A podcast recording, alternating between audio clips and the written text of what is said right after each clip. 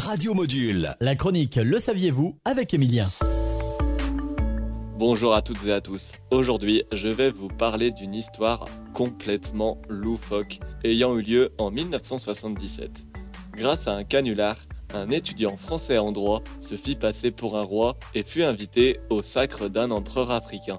De son vrai nom, Didier Pigano, le jeune homme français avait été élu roi de Bazoche, un royaume fictif de Poitiers, ou plutôt une confrérie étudiante. À l'origine, il s'agissait donc d'une blague.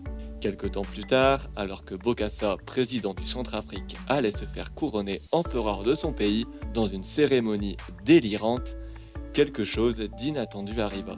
Les membres du royaume de Bazoche décidèrent d'envoyer un courrier à Bokassa pour que leur roi soit convié au couronnement. Dans la confusion, l'administration centrafricaine accepta, et le fameux roi Didier Ier eut droit aux meilleurs honneurs avec villa privée, voiture avec chauffeur et de nombreux autres avantages. En 2008, le français sortit même un livre retraçant sa semaine très atypique. Pour les intéressés, il se nomme Le roi chez l'empereur Brochet. On se retrouve la semaine prochaine pour de nouvelles infos. Bonne journée sur Radio Module.